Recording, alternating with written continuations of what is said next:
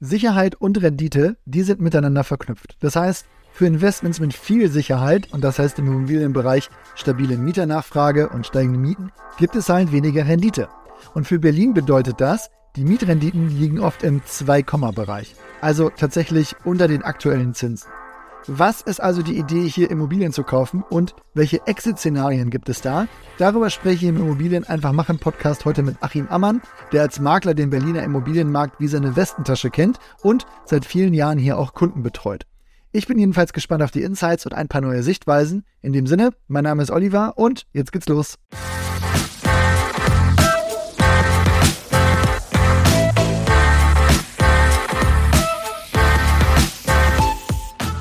Hallo Achim, es ist ja noch nicht lange her, da waren die Zinsen gering und die Preisentwicklung kannte nur eine Richtung, nämlich nach oben.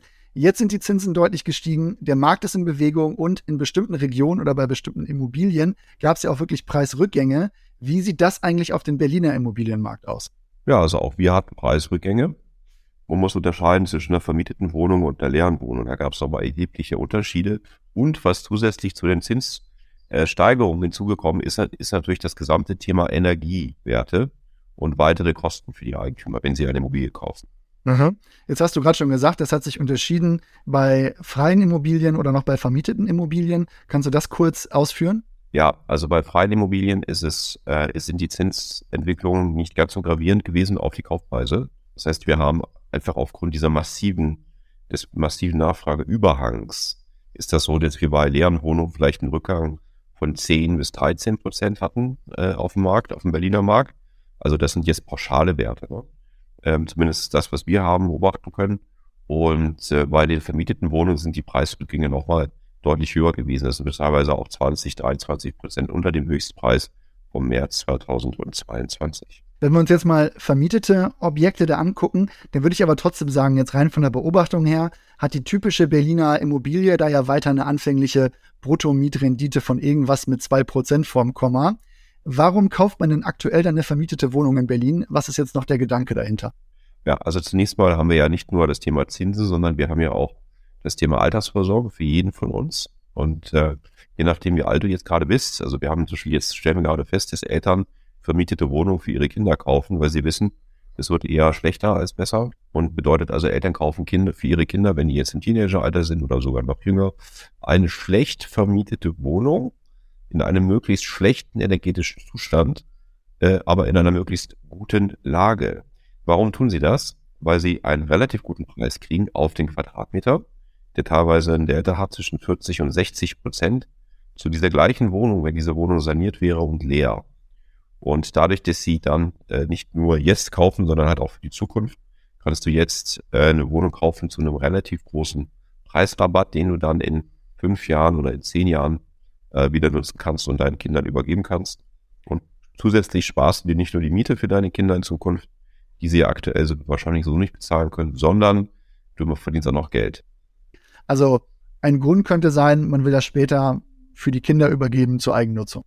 Also, das ist einer der möglichen Exit-Szenarien, in Anführungszeichen, dass du in zehn oder zwölf Jahren Eigennutz anmeldest. Das ist sozusagen eine Möglichkeit. Die andere Möglichkeit ist, ähm, dass du äh, die Miete erhöhst, also auch gerade durch das Thema energetische Sanierung, weil da kannst du ja derzeit acht Prozent umlegen.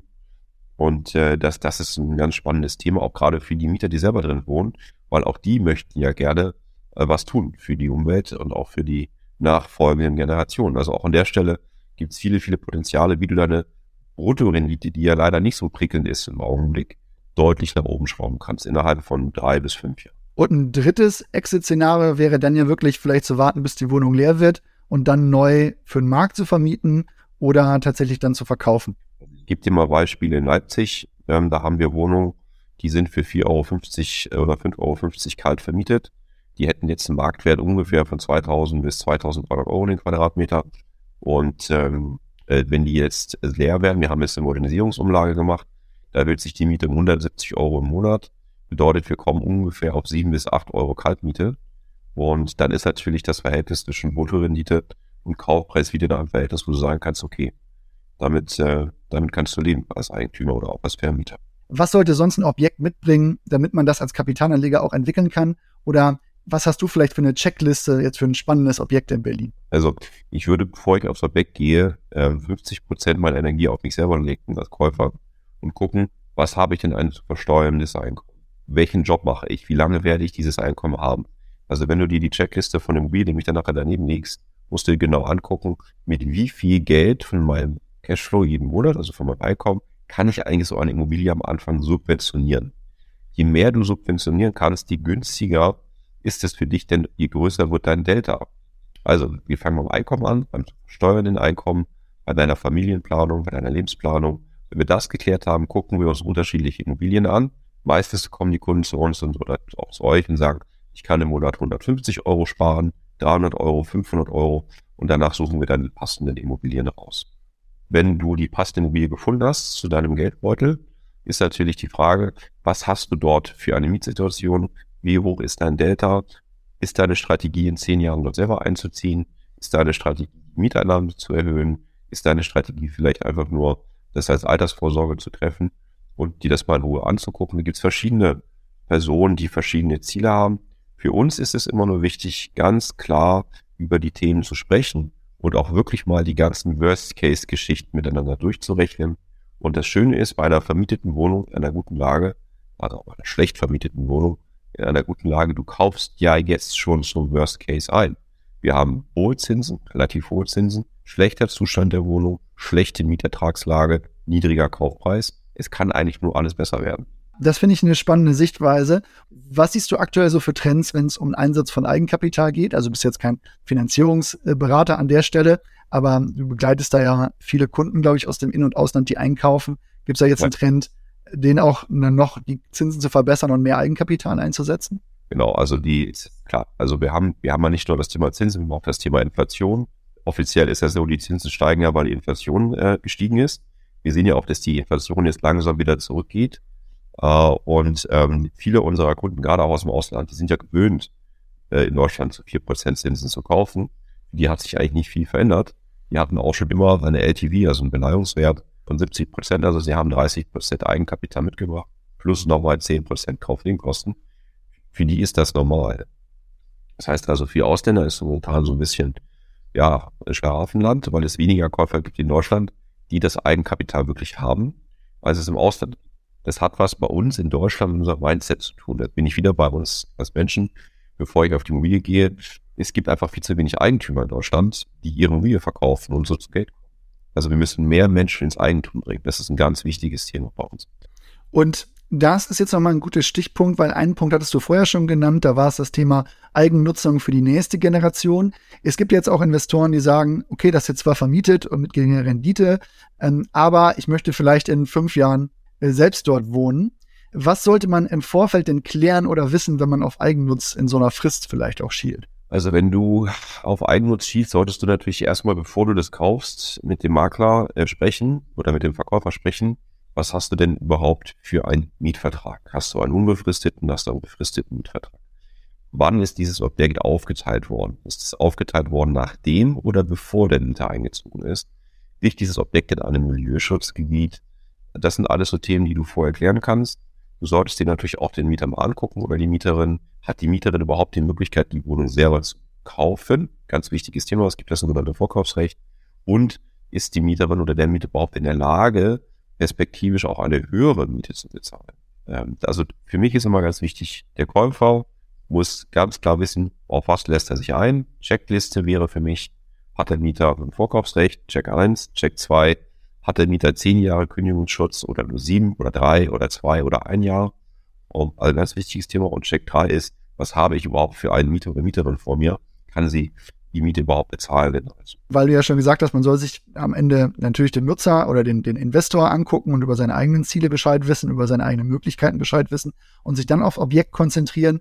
Siehst du da auch auf dem Berliner Immobilienmarkt Objekte, wo du Investoren vielleicht eher von abraten würdest, wo du jetzt sagen würdest, okay, Berlin schön und gut, aber das ist jetzt vielleicht keine gute Idee? Ja, klar. Also wir haben, es gibt äh, so Gräber, Geldvermögensvernichtungsgeschichten. Da solltest du schon höllisch aufpassen.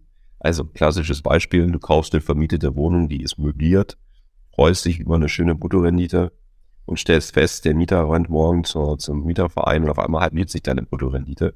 Also lass dich bitte nicht von, von hohen Mieten im Einkauf, äh, gerade auch im, im unsanierten Altbau, täuschen. Guck dir bitte den Mietspiegel an, guck dir bitte an, ist diese Miete nachhaltig. Also das ist der klassische Fehler, den viele, den viele Käufer machen. Ähm, das zweite Thema ist natürlich, in welchem Zustand befindet sich eigentlich die WEG? Habe ich hohe Sanierungskosten in naher Zukunft auf mich zukommen? Wie groß ist eigentlich die WEG? Können überhaupt alle anderen Miteigentümer im Haus jetzt anstehenden Modernisierungsmaßnahmen tragen? Muss ich vielleicht Sonderumlagen rechnen? das sind so Sachen, also guck dir bitte die Protokolle an, die Rücklagen, das sind alles so Themen, wie gesagt, da habe ich schon viele Kunden von mir erlebt, die dann einfach gesagt haben, du pass auf, ich würde gerne mal ein Immobilie sanieren, aber die Nachbarn stimmen nicht zu. Hatte ich letztens erst wieder eine Eigentümerversammlung, die haben noch eine alte Ölheizung und äh, die, die wollen partout nicht eine Luftwärmepumpe einbauen und sich dem anpassen, weil die dann jeden Monat 100 oder 200 Euro höheres Hausgeld haben. Also guck dir bitte den Wirtschaftsplan an, guck dir die Protokolle an. Das sind für mich ganz wichtige Themen. Für die UBO Takeaways sind hier einige Punkte von Achim, die man sich merken sollte. Erstmal beschäftigt man sich am besten mit sich selbst und den eigenen Zielen, bevor man sich jetzt wirklich ein Objekt direkt aussucht. Also, mit wie viel Geld kannst du eine Immobilie am Anfang subventionieren? Wenn du dir 150, 200 oder 500 Euro monatlich zuschießen kannst, dann hast du schon viel Bewegungsfreiheit als Kapitalanleger. Wenn man ein passendes Objekt gefunden hat, dann stellt sich die Frage nach weiteren Zielen. Möchte man in zehn Jahren selbst dort einziehen oder kauft man das für die Kinder, die dort einziehen sollen? Möchte man das als Altersvorsorge nutzen und die Miete entwickeln oder schielt man eher auf den Verkauf nach zehn Jahren? Zwei Dinge will ich noch besonders hervorheben. Erstens, aufgepasst bei zu guten Renditen. Wenn das aufgrund von zu hohen Mieten zustande kommt, dann schützt einen letztlich nichts davor, dass der Mieter oder die Mieterin das vor Gericht auch anfechtet und sich am Ende die eigene Zuzahlung deutlich erhöht und der Plan völlig in Rauch aufgeht. Zweitens beim Thema Eigennutz Mietverträge und Teilungserklärung genau ansehen, ob das in absehbarer Zeit überhaupt realistisch ist, das auch selbst nutzen zu können. Wenn ihr wollt, dass wir uns auch mal andere Märkte mit so einem Player vor Ort anschauen oder wir auch mal Berliner Objekte durchrechnen sollen, dann schreibt uns gerne via Social Media oder per Mail an podcast.urbio.com. Das war's jedenfalls für heute. Wir hören uns bald wieder. Macht's gut, bis bald. Ciao.